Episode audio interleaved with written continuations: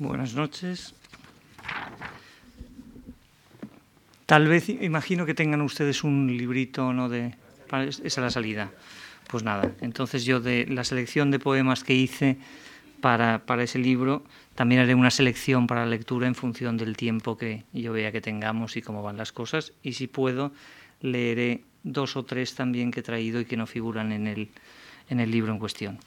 Una lectura de poemas es como la celebración de una misa y no siempre sale exactamente igual. Hay lecturas de poemas que son buenas y lecturas de poemas que son peores, porque depende del estado de ánimo y depende de muchas otras cosas más, incluso de la fonía o, de o, de, o, de, o del tónico del individuo. Um, los actores recitan siempre igual, los poetas nunca recitamos igual y por lo tanto el poema acaba siendo un poema diferente a medida que se va recitando y malo cuando el poema si se recita acaba siendo siempre el mismo.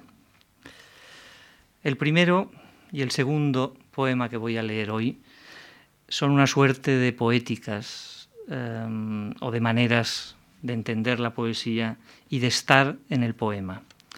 El primero se titula Sombras chinescas y tiene que ver con las visiones de los fumaderos de opio. A mí los fumadores de opio, los fumadores no, los fumaderos de opio siempre me han fascinado desde pequeño, leyéndolos en el loto azul o viéndolos en el loto azul de Tintín hasta uh, de mayor en, por ejemplo, aquella maravillosa escena de Érase una vez en América, donde entra Robert De Niro, o el personaje que representa Robert De Niro en el fumadero de opio, y entonces sonríe ante las sombras que ve una vez ha fumado y demuestra en esa sonrisa y en la manera que tiene de explicar la historia, la película, que con el opio o dentro de un fumadero de opio el tiempo no existe. Se anula el pasado, se anula el presente y se anula el futuro. Y todo el tiempo es un continuum y un continuum que además es inmediato. El poema tiene algo de esto. El poema o la poesía tiene algo de anulación del tiempo o de creación de un tiempo nuevo donde pasado, presente y futuro dejan de existir. En sombras chinescas, de una manera puramente metafórica y en muy breves y contados versos, intenté explicar esa sensación. Yo vivo en la luz ámbar de un viejo fumadero de opio. Preparo la materia negra de que están hechos los sueños la muerte y la llama del tiempo, y enciendo la pipa labrada y las palabras que son, porque fueron humo en el hangar vacío del mundo. La segunda poética o suerte de poética es un poema titulado El primero de la mañana.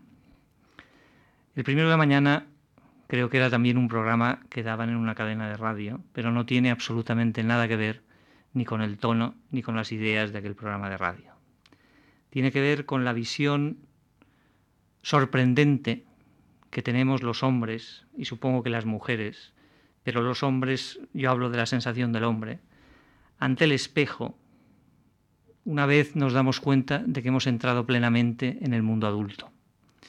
Robert Graves, y ahora, y ahora entenderéis por qué digo lo de las mujeres o por qué he apartado lo de las mujeres, Robert Graves tenía un verso, o tiene un verso maravilloso, que es el hombre hace, la mujer es. Efectivamente es así. La mujer es desde que, no diré desde que nace, pero sí desde niña. Ya cuando tú miras una niña, aquello es una mujer, no en potencia, sino que ya tiene formas. En cambio, un niño se ha de hacer. Un niño para ser un hombre se ha de hacer. Entonces, la sorpresa del hombre cuando está hecho en función de lo que hace. Esta es la idea de este poema. El poeta se mira en el espejo y recuerda los mitos literarios que le sustentan y los contrasta con la visión o con la pobre visión del rostro propio. Cada mañana en el espejo puedes ver bosques de hielo que nadie pisó, buques detenidos en los sargazos y a Fabricio del Dongo en Waterloo. Detrás del cristal están las bibliotecas, que son caricaturas del rostro de Dios el Amazonas, la luna y la selva, el cuerpo de las mujeres, el ojo del tiburón. Y mientras esgrimes la cuchilla recuerdas el fin de Babilonia y las orgías de Roma, la luz del desierto y la rosa amarilla, las espadas de hierro que forjaron Europa. Ahora agitas la brocha sobre el jabón y surge la laguna estigia de Patinir, aquel que detuvo el tiempo en un reloj, Venecia, Stonehenge, las calles de París. Te rasuras la cara, la estiras hacia atrás y se dibuja en el azogue la primera noche del hombre, los colores del ocaso en el mar, el oro de la tarde en la ciudad de Londres. Al limpiar con rapidez los utensilios, por el desagüe se va la toma de Jerusalén, los árboles, Gengis Khan y los concilios, la música que amas, el duelo del mal y el bien. Y cuando te secas el rostro con la toalla, se refleja el memo con quien vives, sus arrugas y sus miedos y secretos, la herida de la vida, sus rastros de metralla.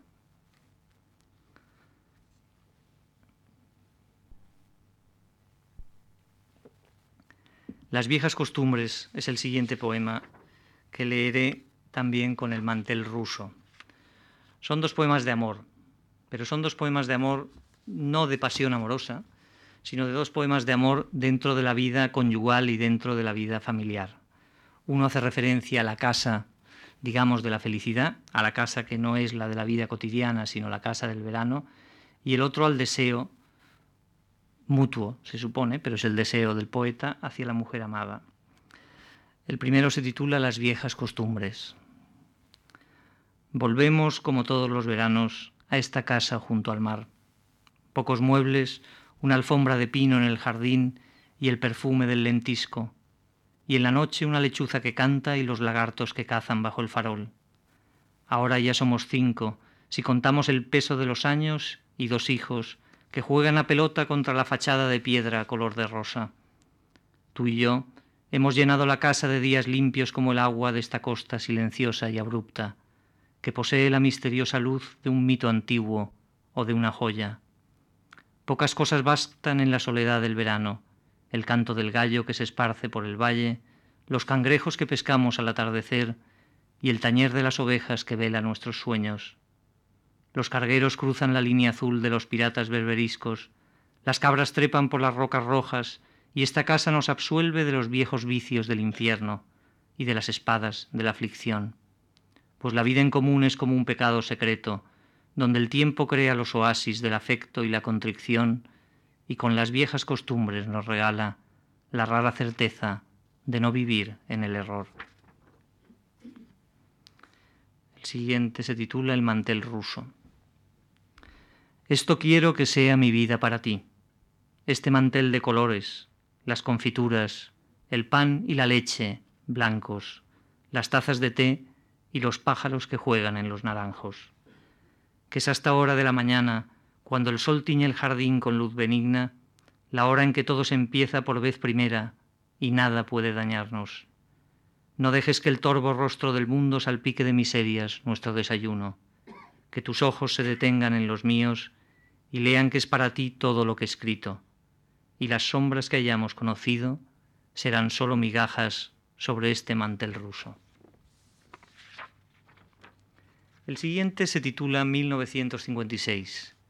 1956 es el año en que yo nací y 1956 es un año que pasaron varias cosas brutales en Europa, como por ejemplo la invasión de, Hungría por parte de los rusos soviéticos y en África pues eh, el principio de la nacionalización radical egipcia por parte de Nasser y España era un país, como todos ustedes saben, que mm, con todo esto se fumaba un puro.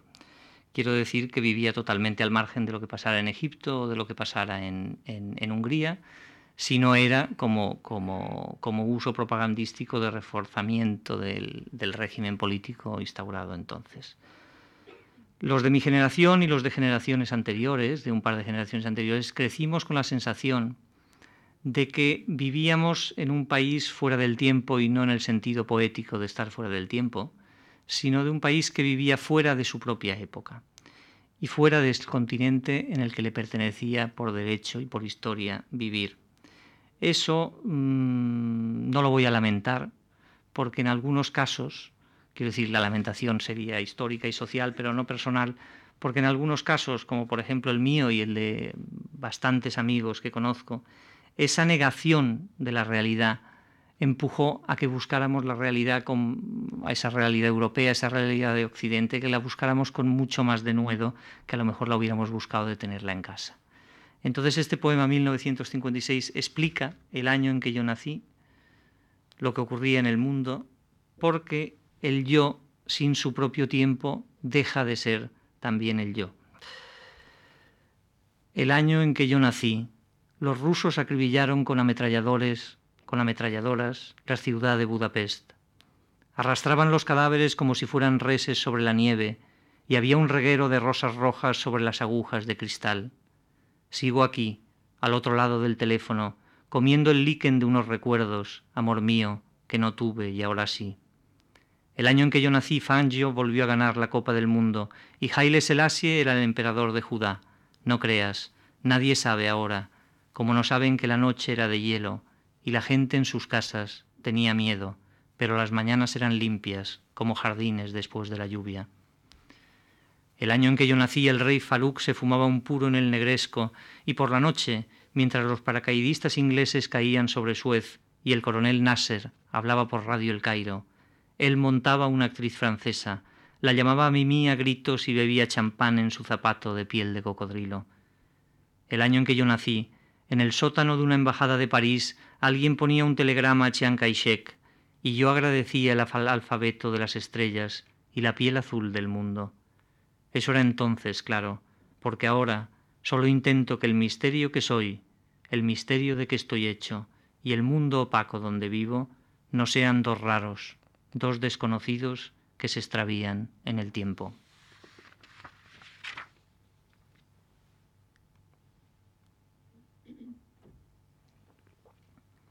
Este es otro poema biográfico, el que voy a leer ahora. Todos los poemas son biográficos y todos dejan de serlo en el momento en que se convierten en poema. Pero este es muy concreto de una época que se titula Antes de cumplir los 20 años. Y era la época de los primeros años de la universidad, de la universidad de mediados o principios mediados de los 70, con todo lo que implica aquello. Lo que el viento se llevó, en fin. Antes de cumplir los 20 años. En aquel tiempo, la revolución era una cuestión sentimental. Muerte en Venecia para todos, por ejemplo, irse de casa, la camaradería del hash y los cuerpos desnudos junto al mar. Recuerdo que un cartel de mucha era el colmo del buen gusto, una obligación casi, como el diario del Che en la estantería, una foto de María Schneider o los poemas de Ferrater, y que los fenicios que ahora nos gobiernan no habían salido aún de sus madrigueras.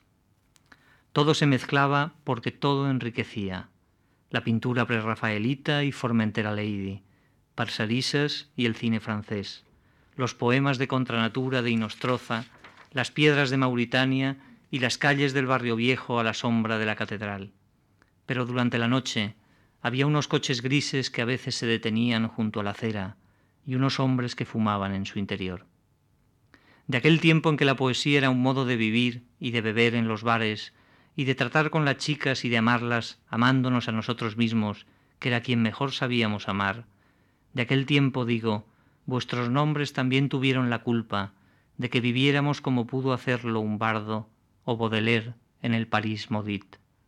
Me refiero a vosotros, Cohen, don Leonardo, Mr. Van Morrison, Zimmerman, el otro judío, y Neil Young, el sudista. Quede claro que os debemos algo, como a Fitzgerald, a Darrell o a Hess, que os debemos los versos más tristes y las mejores horas de aquel tiempo, en que los fenicios que ahora nos gobiernan no habían salido de sus madrigueras, y tras la brasa de un cigarrillo y un coche, en la noche, se cernían el frío y la amenaza.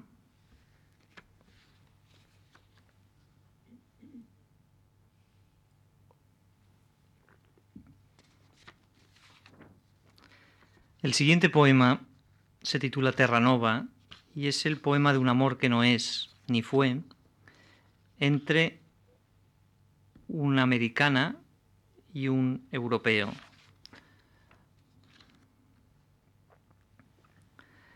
He regresado del cine esta tarde.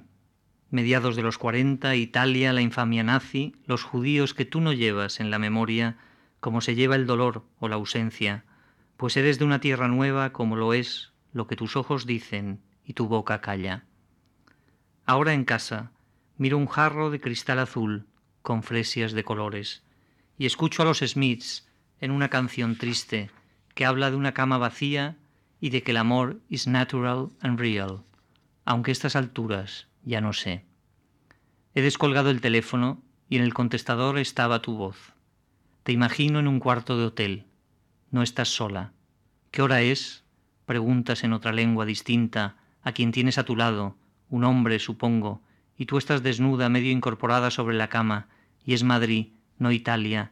Te levantas de la siesta y el amor vespertino, y yo escucho una canción triste, mientras pienso que tú y yo somos judíos de una nación que no existe en los mapas. Tú viajas alrededor del mundo, yo alrededor de mi cuarto. Cuando uno llega a la estación, esa estación de tren que es el amor, esa caótica estación de tren que es la vida, el otro ya partido, y los relojes no miden el tiempo, y los abrigos son transparentes, y los billetes se deshacen en las manos como el silencio y la escritura que nos unen. Casa Abandonada es un poema que habla de la muerte antes de la muerte. Me tocó por circunstancias puramente azarosas vaciar la casa de veraneo de mis padres. Em, cuando mis padres ya habían entrado en una etapa, digamos, de vejez enferma, eh, que les impedía hacerlo ellos. Entonces, la casa de veraneo de mis padres no es que tuviera grandes ni muchas cosas, pero había que retirar todas sus pertenencias privadas. Una vez hice eso, escribí este poema, que repito trata de la muerte antes de la muerte. He vaciado la casa de mis padres, el mapa de los vientos y las corrientes oceánicas. La vida es una postal y tres líneas escritas sin esperar nada a cambio. Yo conozco las palabras que encierran esas líneas. He vaciado la casa de mis padres. Ahora todo es viento ante una puerta cerrada y mis ojos que miran hacia ninguna parte. He vaciado la casa de mis padres, el mapa de los vientos y las corrientes oceánicas. No he encontrado mi vida.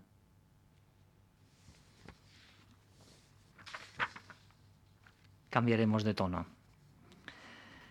El mar de los veranos es un poema que escribí em, tras la contemplación de un hijo mío viniendo en verano en ese territorio del que ya he leído el poema Las viejas costumbres, la contemplación de un hijo mío viniendo con el fruto de su primer día de pesca submarina, creo, creo que era, o su segunda. El mar de todos los veranos. El cielo es la piel de una pantera gris y el sol una esfera de cristal amarillo. Las barcas cuelgan del horizonte y yo miro hacia la punta rocosa y roja como el dosel pintado de una caverna rupestre. Se va la tarde sobre el agua oscura y tú apareces entre las rocas con el paso lento del cazador satisfecho. El oro de tu pelo tiene ahora un brillo de leyenda, como Galahad o Lancelot, y en tu cuerpo delgado veo la sombra de tu padre que mira el cielo y las rocas y el agua, mientras avanzas hacia él sonriente, con la escopeta en una mano y en la otra una cuerda donde bailan las luces rayadas de los peces y el cuerpo rendido de un pulpo que levantas al verme como una ofrenda. Tus ojos tienen el destello submarino del país de las anémonas y los erizos de donde vienes ahora, cansado y feliz como el hombre antiguo al regresar a casa. Y mientras me hablas del combate con el pulpo y sus cortinas de tinta oscura, o de cómo escapó sin cabeza una murena, o del temblor del mero entre las algas negras, Pienso en esa casa del dolor y de la felicidad, la casa de la vida y la memoria. Y pienso también en que cuando esté preparado para abandonarla y los recuerdos visiten lo que de mí quede, de todo lo que fui, ni las mujeres que amé y me amaron, ni las ciudades donde hallé a ese otro que habría podido ser, ni los objetos entre los que viví o los libros que jamás me traicionaron, como lo hacen a veces los amigos, valdrán lo que valen ahora tu mirada y tus palabras, hijo mío, mientras la tarde se hunde en el agua y el sol es una esfera de cristal amarillo sobre la piel de una pantera gris.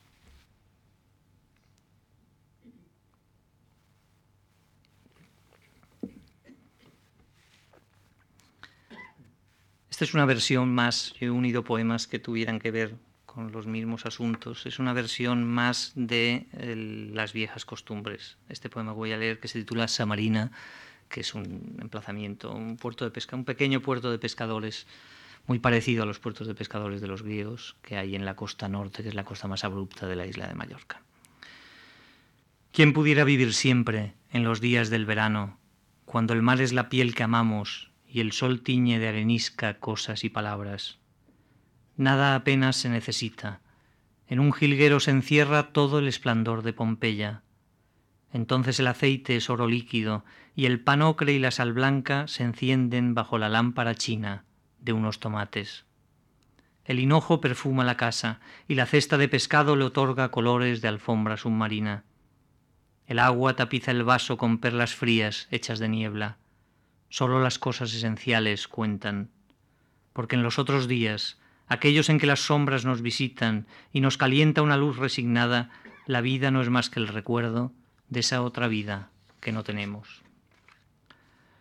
Poema de Navidad. Ayer ayer no, perdón, anteayer, hablé de ciertas palabras que figuran en el Evangelio como palabras puramente esenciales y que eran palabras donde habitaban esos, llamémosle, nódulos de luz que hacen que, un, verso lo sea, que un verso sea poesía. Ese poema de Navidad habla de estas, de estas palabras y lo que ocurre cuando nos faltan no solo al poeta, a todos los hombres. Las palabras son lámparas en una casa oscura, a oscuras.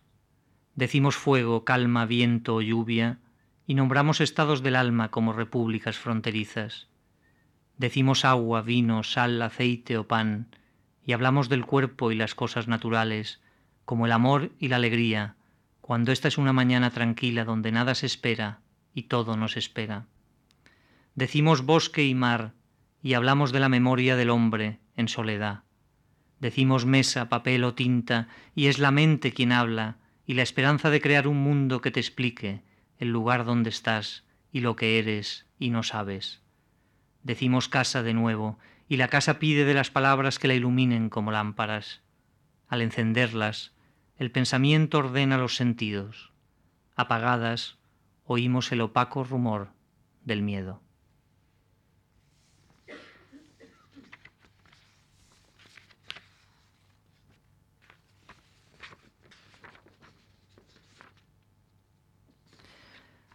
Este es un poema que se titula Quinteto de cuerda en do mayor de Schubert y tiene que ver con el adagio. Anteayer me sorprendió eh, que, no por Antonio Gallego, pero sí que Antonio Gallego citara eh, un poema de Pepe Hierro que trata precisamente de lo mismo. Me sorprendió no porque yo sea un gran lector de Pepe Hierro, o de José Hierro, perdón, en la familiaridad, ni porque yo mm, me conozca toda la poesía de José Hierro, que no. Desde luego, ese poema no lo había leído en mi vida, cosa que no tiene nada que ver el haberlo leído, hubiera, hubiera escrito también el mío. No había leído ese, y creo que de las cosas que haré cuando llegue a casa es buscar el, poema este para ver cómo trata ese adagio. La primera vez que yo oí este quinteto de cuerda en do mayor de Schubert, vivía en una casa distinta a donde vivo ahora. Mi casa eh, se asomaba a la ciudad, todo eran tejados, chimeneas, campanarios y al fondo la catedral. Em, si dejo de lado los campanarios y la catedral y, recuerdo las chimeneas y los tejados, era un día de invierno y había bastantes chimeneas encendidas. Y recuerdo que de repente tuve la sensación de que pese a estar en el Mediterráneo, estaba en un paisaje de Fonresori en un paisaje de Joseph Roth, que son dos autores centroeuropeos que a mí me gustan particularmente. Em, digamos que aquel paisaje explicaba a su manera lo que casi todo lo que intenta, o que intenta, no, que explica con una maravillosamente Magris en aquel libro que se llama El Danubio. De repente yo contemplaba mi Teleuropa a las puertas de mi casa. Y mm, pensé que algún día escribiría un poema sobre ese, el adagio de ese quinteto, evocando que esa Mitteleuropa, pero no la Mitteleuropa, repito, de los autores centroeuropeos que me gustan, sino el paso anterior a esa Mitteleuropa. Algo que tuviera que ver, digamos, con una estética de pintura eh, flamenca, que tuviera que ver con, con, con Vermeer, que tuviera que ver con todo eso. ¿Por qué? Porque dentro de ese paisaje mitteleuropeo que también aparece en las aventuras de Tintín, hay una cosa también esencial en, en el campo, eh, una cosa de, verdad que nos, une a, los tiempos antiguos siempre.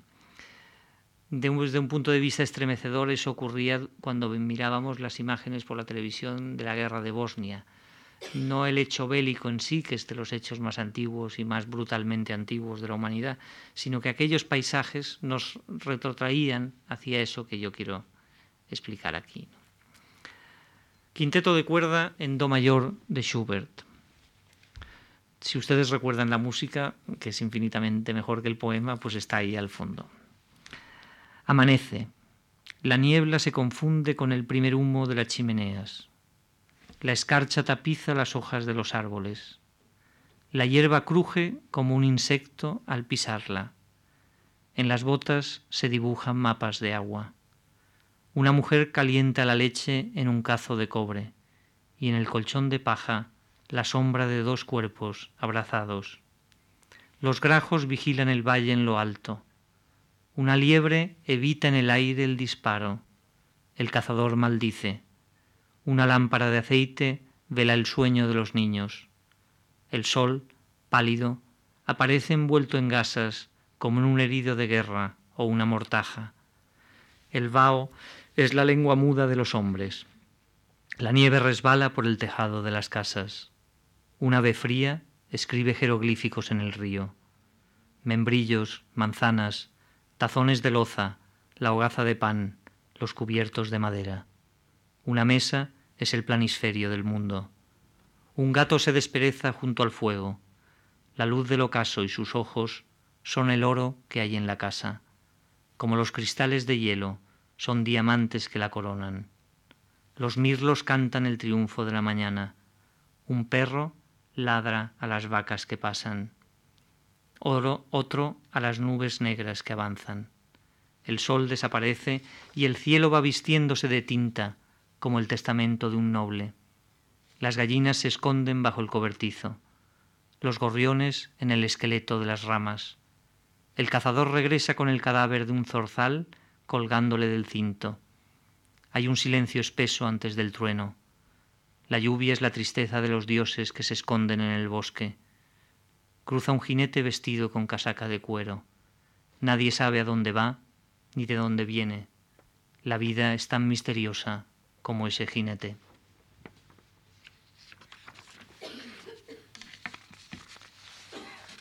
El cónsul del tiempo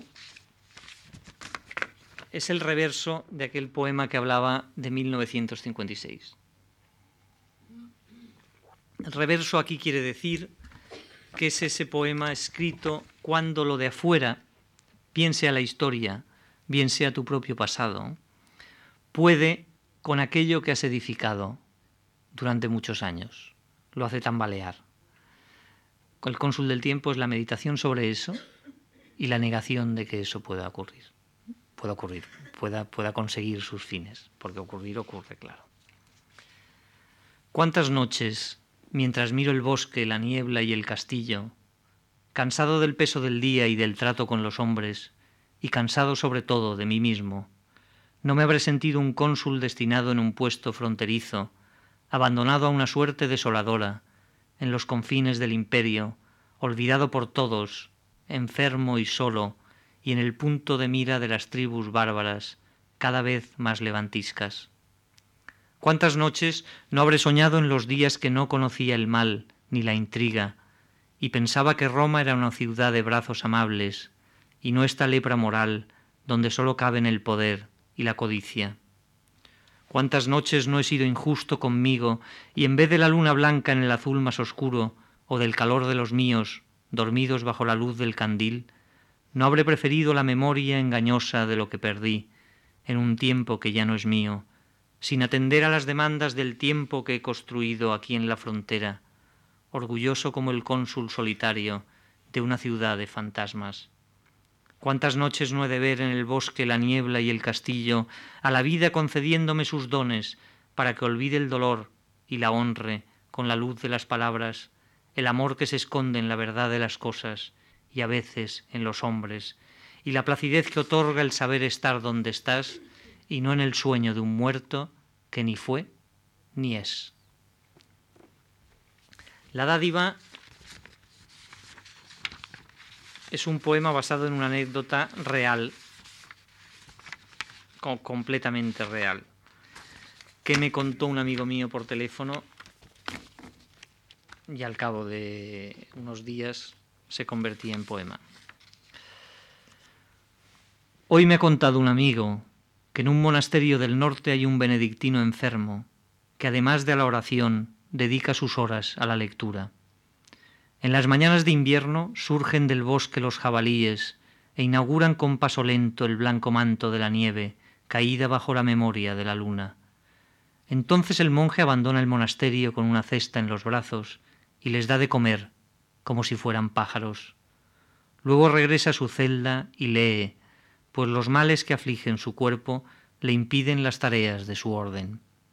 Y los jabalíes desaparecen hasta la mañana siguiente.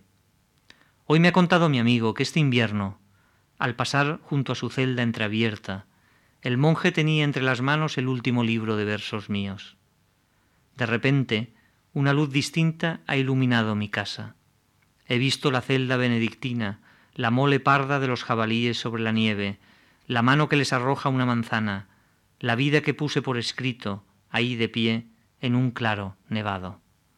Y las horas en que escribí ese libro han adquirido un estado de gracia no sé si inmerecido, pero sí distinto y superior al que tuve a solas mientras escribía sus versos. Ese es el sentido de la poesía, y el mundo me ha parecido un lugar generoso, sereno y habitable, donde al alba unos jabalíes ozan la nieve virgen y un hombre de oración les arroja unas manzanas. El aire tañe el silencio frío entre las ramas de los árboles.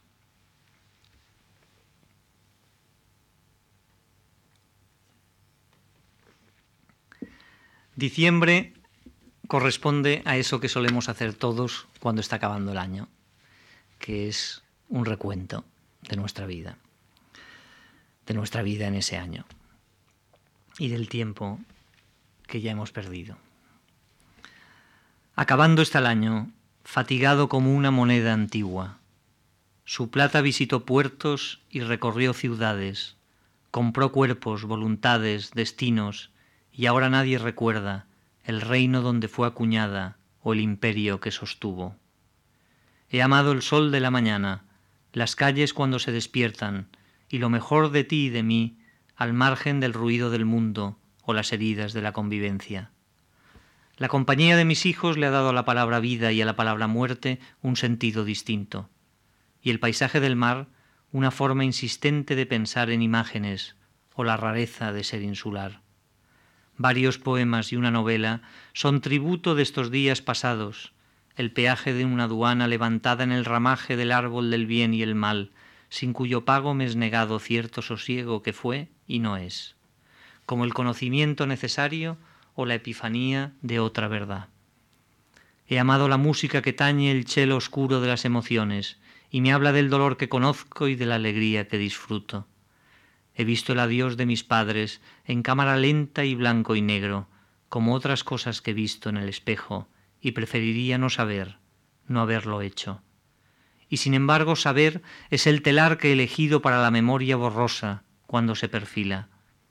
El tiempo es una larva misteriosa, sus fantasmas sin nombre y una pantalla de cristal líquido me esperan al doblar la esquina.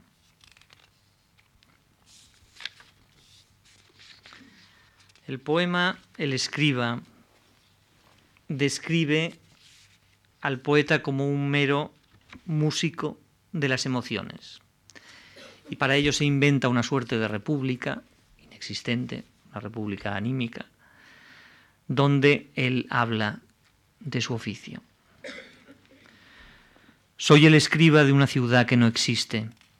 En ella cantan los pájaros y sus adoquines son de hielo y no queman.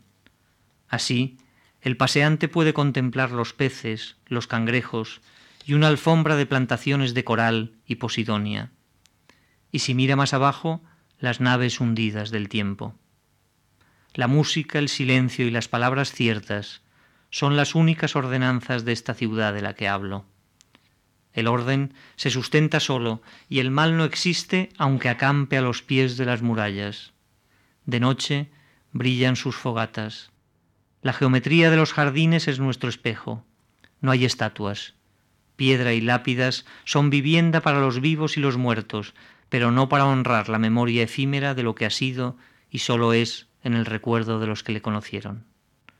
En esta ciudad escribo sobre el ciclo de las estaciones y el distinto ritmo que marca la vida de los hombres.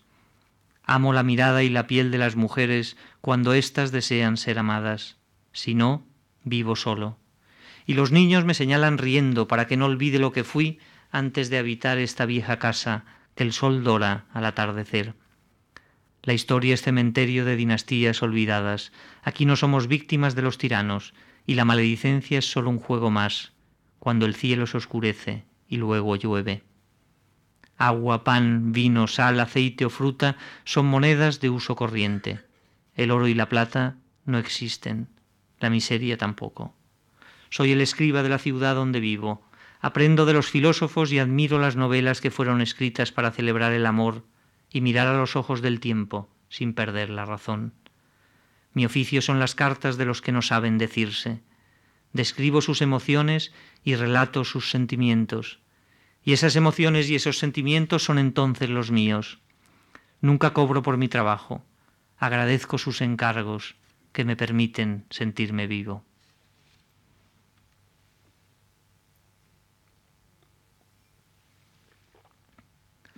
Al margen. Al margen es una descripción no tanto del amor como sí de ciertas sensaciones que se tienen cuando despierta el amor en la edad, cuando, cuando se es joven. Cuando se es muy joven, junto con el amor, hay un reencuentro con el paisaje en el que uno vive. Normalmente es urbano y llegan esas madrugadas en las que la pareja de amantes, que todavía no saben que se aman o que se van a amar, contemplan la ciudad juntos, los tejados, las primeras luces, o contemplan el campo desde la ventana de la casa donde han pasado la noche. Esa sensación es una sensación que la cotidianidad hace perder por un lado y el tiempo también por otro. Y, y es una sensación muy grata que yo quería retener en este poema. Dice, Añoranza de la juventud es el amanecer sobre la ciudad. Dos cuerpos desnudos, quizá la colcha o una camisa los cubre medias, miran los tejados que protegen el sueño de los otros. Hay una luz tenue entre el zumo y la crema que va cobrando vida a medida que ellos se adentran en la conversación, como en un mapa sin trazar del todo. En ese momento los cuerpos no se desean, y las palabras son mensajeros del afán de conocer al otro y de reconocerse también en él. Todo es posible por unos instantes, el pasado, el futuro y el presente. El amor, como el destello de una lámina de Pentecostés, pende todavía en el aire, al margen, invisible entre ambos, sin haber entrado aún en esos ojos que contemplan los tejados de la ciudad y el mar al fondo, mientras una secreta epifanía los celebra y el mundo aún no se ha puesto en marcha. Pasan los años, yo solo lo recuerdo.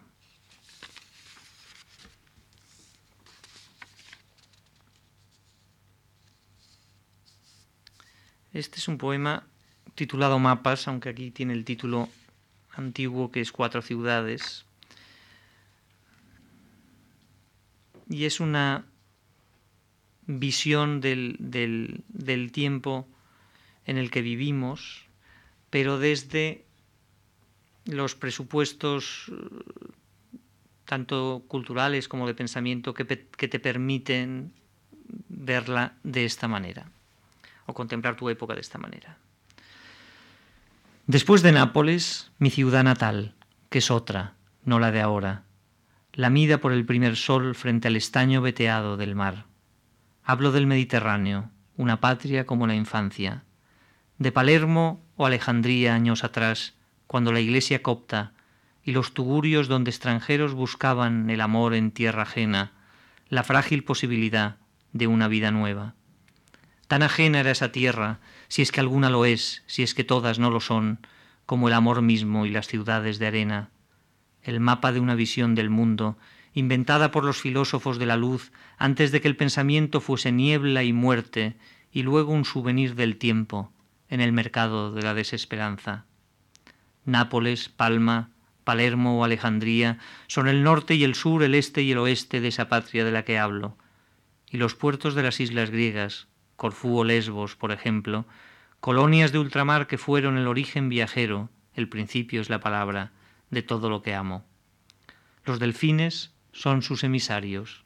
Veo su lomo negro, los crustáceos, medallas del tiempo o la escritura del mar. No tengo casa ni quiero en esta época sin credo. La cúpula bizantina del erizo, las plumas de los pájaros y los élitros dorados de un insecto son mi amuleto.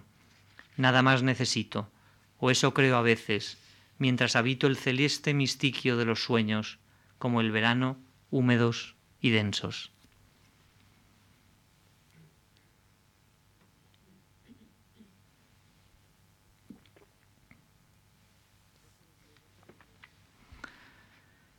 Este no tiene título. El ojo de Dios es un satélite que enfoca sus cámaras sobre uno de los avalorios que flotan en la casa negra del espacio.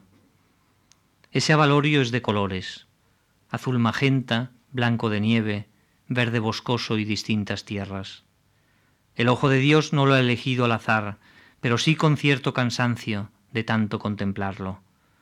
Pues ese avalorio es el mundo, y en él todo es viejo, el sufrimiento y el goce, y también los días grises que se protegen de ambos extremos. Aun así, el ojo de Dios sigue maravillándose de lo que ve, una manada de renos atrapada en el hielo, el aleteo del colibrí en la jungla inundada, un insecto de oro sobre los líquenes de ámbar, el vuelo de un martín pescador contra el agua. Pero cuando la visión adopta una nueva lente, los colores se rompen como en un microscopio fractal, y el ojo ve a un hombre que muere solo, y a una mujer que ha perdido la memoria y llama por teléfono sin saber a dónde llama.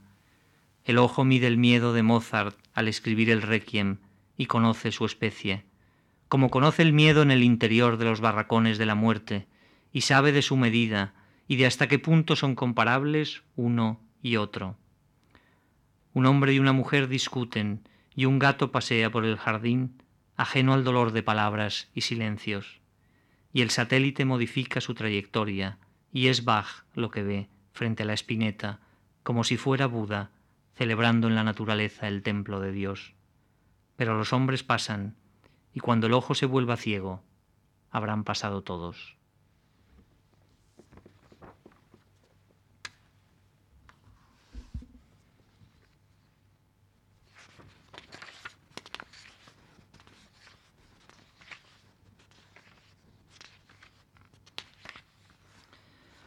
Voy a leerles a ustedes un poema ahora que se me antoja sorprendente no el poema, pero sí la necesidad de leerlo.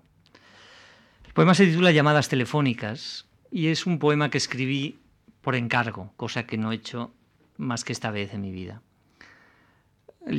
Cuando el atentado de Atocha, dos amigos míos poetas, eh, José Mateos y Eduardo Jordá, organizaron una antología de, que se llama 11 de marzo, Poemas para el Recuerdo, y nos reunieron a una serie de, poetas, no necesariamente, amigos entre nosotros mismos, para que eh, escribiéramos un poema acerca de, ese hecho.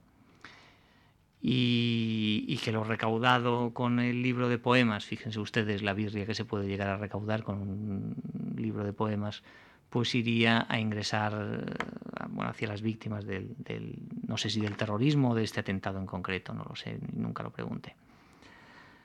Yo preferiría no tener que leer este poema ahora y, no es una figura retórica lo que acabo de hacer. Desde el, 11M eh, uno ha tenido la sensación de volver a vivir en un país que no se merece.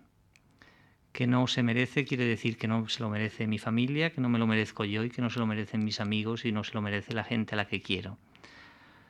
Mm, un país que es atacado, no diré por una potencia extranjera, porque no es el caso, pero sí por una cultura o una ideología radical exterior a nosotros y que por primera vez en el siglo XX eh, resulta que nuestro país lo que hace es revolverse contra sí mismo, establecer una serie de teorías paranoides extraordinarias y mm, dedicarse a discutir unos y otros acerca de un hecho que mm, en mi, en mi modestia visión, modesta visión política, y lo de modesta lo digo en serio, no lo digo, tampoco es una figura retórica, pues, pues está, es meridianamente claro, como fue meridianamente claro el, atentado de Londres y el atentado de, de Nueva York.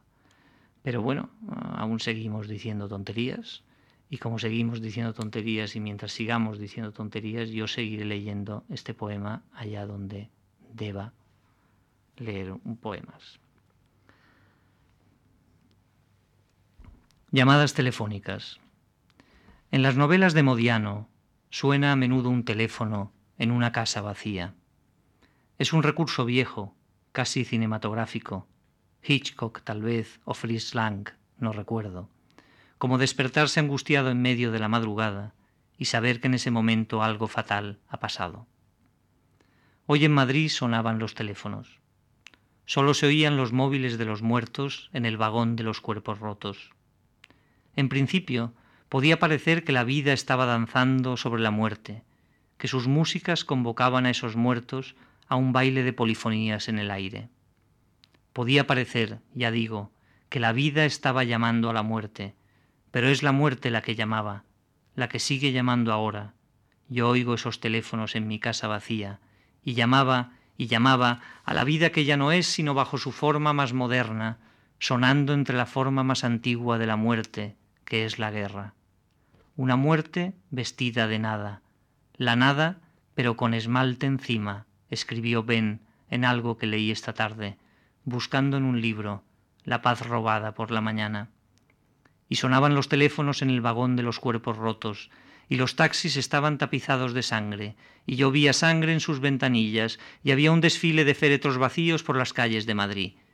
Y los ojos de los hombres eran como los ojos de los peces.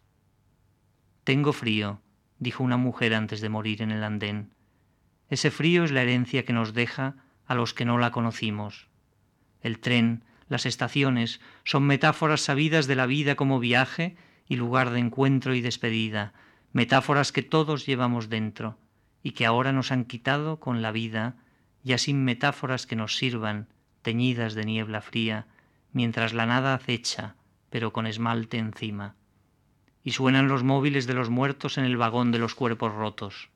Yo oigo esos teléfonos en mi casa dormida.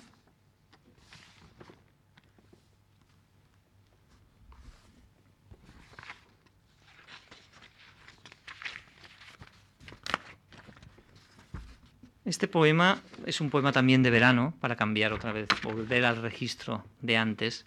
Se titula Verano 2004 y mm, de la misma manera que les decía anteayer que Perucho mm, me había dicho, no me lo dijo solo a mí, se lo dijo a mucha gente y lo escribió varias veces, que Juan Perucho me había dicho que el poeta es un medium. El poeta, entre las muchas taras que, tiene, tiene, eh, sin dominarlo en absoluto, a veces ciertos dones premonitorios es una cosa que les puede parecer a ustedes una tontería, una pretenciosidad, pero que es cierta. Tiene ciertos dones premonitorios y la intuición es una forma de conocimiento poético que han aplicado distintas escuelas poéticas a lo largo de, toda la tradición occidental, que es la más racionalista y por lo tanto algo debe tener que ver del asunto. Entonces este es un poema que describe una situación de mañana en, en la costa mallorquina, mientras yo estoy paseando, que es un paseo largo que me doy por las mañanas antes de sentarme a escribir. Y, mm, y sucede en él que en un momento dado se habla, lo verán ustedes, que se nos está avisando de una catástrofe. Cuando acabe el poema les cuento. Verano 2004. Cuando llego, las algarrobas están verdes todavía. Cuando me voy, están maduras y cuelgan en el árbol como secos atributos de guerra. La torcaz ha acabado su nido, y el perfume de la higuera y el lentisco en mi camino. Las cigarras apenas cantan y un conejo huye a su madriguera. Es verano, hora primera, los sueños mandan. El sol, como un director de cine, ilumina poco a poco el verde esmeralda del pino, el zumo de naranja que se derrama por las rocas más altas. La carretera es gris como la piel de una culebra. A veces el siroco interpreta un órgano enfurecido. El mar al fondo es la belleza del mundo y el teatro donde ocurrió la historia, allá a lo lejos, para acabar naufragando como naufragan las vidas de todos los hombres. Y los peces son destellos del pensamiento, el arte o la poesía bajo la piel del agua, lo que queda, en fin, de cualquier civilización, cuando ni siquiera es memoria y nadie sabe si alguna vez llegó a existir. Ayer un hidroavión fondeó en la cala, había un incendio cerca. Sus colores sobre el azul del mar, los del hidro, no los del fuego, parecían un cuadro de Scali. Al despertar, las, al despegar, las cabras treparon montaña arriba y las gaviotas se refugiaron en los acantilados. Todo el bosque tembló, como temblaba mi corazón al verte, herida por el hielo que escarcha las emociones y las cuartea, y el dolor que confunde los días como una maldición. Los barcos lentos patinan sobre el filo del horizonte, y un carguero es un hotel abandonado entre los casinos vacíos del invierno. El cormorán un mensajero cuyo lenguaje ya no entendemos. Quizá nos avise de un don, quizá de una catástrofe. Somos ciegos y no sabemos. Es verano, el tiempo de los dioses antiguos y el estruendo moderno. Es verano y escribo versos como peces de estanque bajo los lotos verdes y la sombra de los helechos. Después olvidaré. Hasta que unos higos en el mercado, las tierras de un cuadro el rumor aéreo de un motor en la noche, me devuelvan al tiempo que es, frente al tiempo que no, donde hibernan los hombres y los peces mueren a oscuras sin que nadie lo sepa. Bueno, pues aquí este poema yo lo escribí el 16 de agosto del 4 y decía algo así como que el lenguaje, que ya no entendemos el lenguaje del cormorán, que no venía a ser más que una metáfora de que ya no entendemos el lenguaje de las cosas naturales, porque nos hemos apartado de ellas, y que quizá ese, quizá ese cormorán en aquel momento nos estaba avisando de un don que también desconocíamos, o de una catástrofe, que somos ciegos y no sabemos. Un mes después, un tornado entró en el puerto de pescadores donde tenemos nosotros la casa y arrasó absolutamente con el puerto, el bosque, y, sobre todo lo, preocupante es el bosque, claro, porque aquello es África sin pinos. Y, fue justo, justo un mes después de, de haber escrito lo de, lo de los lenguaje, el lenguaje de los animales que nos explican cosas que pueden pasar y que nosotros no sabemos entender.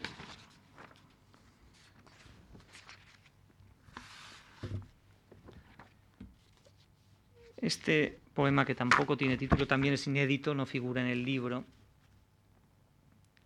Habla de la vida adulta, habla de la vida cotidiana y habla de la vida familiar, todo en su anverso y en su reverso. Enseñar a pescar a tus hijos como a rezar el Padre Nuestro, o aprender tú mismo a cocer la confitura hasta que adquiera ese color de ópalo quemado que tanto te gusta y cocinar el arroz en verano donde la cazuela de barro es un acuario, sepias, cangrejos, gambas y los peces para el caldo, y otra vez estamos en la roca con tus hijos y una caña. Hacer todo eso y después estudiar filosofía y conocer también los signos de las estrellas, el lenguaje luminoso del universo, es más valioso para ti cuando se sabe hacer un sofrito con tomates como sexos de mujer y cebollas como alas de pájaro albino. Perder a las, a las personas y las cosas incide en nuestro mapa genético hasta modificar la vida tal cual es. Y una puesta de sol es una sinfonía o es música de cámara, gracias a Dios, que nos regala un final digno al día. Y en el destino está asumir que por razón que tengas, jamás te va a servir de nada, y que es el tiempo quien concede los plazos de lo que es verdad y lo que no en la mente de los hombres. Fumarse un puro con todo eso también es filosofía, sobre todo si rondas la cincuentena y las chicas cuando te miran ya no ven más que una elegía escrita en el horizonte. Por la mañana los cargueros de niebla y de noche los transatlánticos que son lámparas encendidas sobre el mar. Porque toda esa rumbre flotante, los años, es mejor contemplarla a lo lejos y aunque tu propia casa tenga su doble en el espejo del universo, de nada sirve adelantarse al tiempo. Siempre es el clima quien acaba derrotándonos. La sabiduría no es una herencia, en cambio los errores sí. El pecado original como certeza debería hacernos mejores y romper las reglas de la metafísica, aunque para eso ya estén los pintores y solo han sabido quedarse en el umbral. Pues siempre es el vacío lo que nos apresuramos a disimular con risas, músicas, cuerpos o recuerdos como túneles submarinos. Es el vacío quien rige nuestros pasos si nos descuidamos. Y en Grecia solo quedan ruinas y ya no podemos viajar hasta Jerusalén, aunque en la cocina de casa esté a menudo el sacrificio que nos salva. Por último, voy a leerles a ustedes un poema que no he leído nunca en público y que espero salga bien. Es el último de, la, la lectura.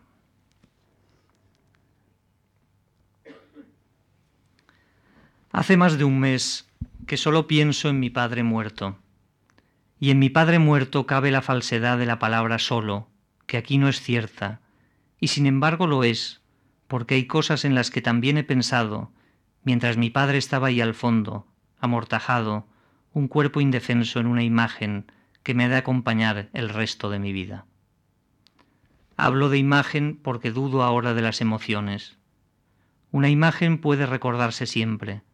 Unos ojos que se despedían de mí desde un coche y era invierno, dos trenes cruzándose en la estación de la floresta, mi mano colgando el teléfono y un número al que ya nunca iba a llamar. Las imágenes son postales de la memoria. Las emociones se desgastan. El tiempo las pule como un tallista de gemas, pero al revés, haciéndoles perder el brillo que en su caso es la intensidad. A los pocos días de morir mi padre, recibí unos versos de Zagayevsky. Intenta celebrar el mundo mutilado, decía su título. Me los mandó Susana Rafart, en, las que, en la que pensé anteayer mientras leía el encuentro entre Akhmatova e Isaía Berlín en San Petersburgo cuando Stalin asesinaba poetas y el amor se lava en las bocas de los amantes cerca de la perspectiva Nevsky. Entonces recordé los días de agosto y a mi padre nadando siempre solo, como lo está ahora, como solo estoy yo sin él, como solo he de estar y he estado antes de estarlo. Recordé sus palabras más cercanas, y esas palabras no eran un recuerdo aún, no eran cristal o arena o gema, sino un legado que me entregaba apretándome con fuerza las manos y evocando la vida que se encierra en el libro de las moradas. Y eso era una epifanía misteriosa que vencía la muerte paseando impaciente por su casa desde hacía meses. Recuerdo ahora las lágrimas que vi caer por su rostro y las que él no vio caer por el mío y eso sí es un recuerdo cristalizado en el tiempo, como su cuerpo blanco al fondo y la luz de los neones y el rumor de la noche. Debo celebrar el mundo mutilado sin él. La radio encendida, por ejemplo, a todas horas, y su mano en el aire, o los buques silenciosos que veía en la madrugada clínica tras una ventana que daba al jardín, de espaldas a un mar sin buques, ni peces, ni recuerdos de una guerra que fue. El día de la muerte de mi padre, el sol de la mañana inundó la habitación y el tiempo empezó a trabajar, meticuloso, como una araña cuyo veneno es el olvido y cuando el sol se fue ya había hecho su trabajo. Ahora lo sé, un mes y tres días después. Pero debo celebrar el mundo mutilado. La Biblia de Jerusalén, la música de Bach, las aventuras de Tintín, Godofredo de Bullón y las crónicas de Flavio Josefo, o la ópera cómica de Donizetti, que imaginó horas antes de morir y que sólo existe en un tiempo que no es este, donde solo pienso en mi padre muerto. mi padre muerto. Mi padre ha muerto, le dije aquella mañana, sentado al borde de la cama. Lloro por lo que ha sido y por lo que no ha sido, le dije, y callé. Porque decir la muerte es decir la verdad y su misterio, y al nombrarla la exactitud del lenguaje se debilita y difumina. El lenguaje solo es exacto ante la verdad que inventa. Asimismo, la emoción que no puede ser transcrita, la emoción ante esa verdad absoluta que las palabras solo palpan en la oscuridad y a veces ni eso. Decir la muerte del Padre es abrir la puerta de la nada, y tras esa puerta hay un paisaje del que apenas sabemos, solo que al pie de uno de sus árboles, bajo el musgo, están esas palabras que son nuestra herencia y el dolor que no puede decirse. Yo intento decirlas ahora y regreso a Rusia en 1945. Un pequeño apartamento de un palacio zarista convertido en colmena ruinosa. La noche blanca y ellos dos conversando durante horas, celebrándose como yo debo celebrar el mundo mutilado sin él. En el amor de Akhmatova y Berlin, por ejemplo, en mis hijos, abrazados, llorando en la terraza de la casa de mis padres, él al otro lado y el cielo azul, y los aviones de plata y el mar al fondo, como al fondo estaba el cadáver de mi padre. Y antes de cerrar el ataúd le besé en la frente, y besé una piedra helada que era mi padre y ya no lo era, de la misma forma que un busto es quien fue y no lo es, ni lo será ya nunca. Y el hielo de su cuerpo hizo que pensara no sé por qué en la perspectiva Nevsky, como quien piensa en una oración. Y no supe que eso era amor, como lo eran sus palabras de las últimas semanas, el amor que había callado, el amor que no había sabido nombrar con exactitud, como las palabras no saben nombrar la emoción de la muerte, su verdad absoluta. Y entonces acudimos a la música, el canto gregoriano en tu caso, Padre, y Mozart como una intromisión. Intento celebrar el mundo mutilado sin ti. Mutilado quedó para Nagmatova a la mañana siguiente, frente a la tetera vacía y el retrato que le había pintado Modigliani en París. Mutilado para mi madre que ayer me preguntó ¿Cuántos años hace que murió tu padre? Hace menos de cuarenta días, le contesté, y mirándome a los ojos, y mirándome a los ojos me dijo No es posible, llevo tanto tiempo sin él el tiempo que siempre está, y la niebla en el arpa del bosque por la mañana, los lígenes helados, los haces de luz entre los troncos negros. Muchas gracias.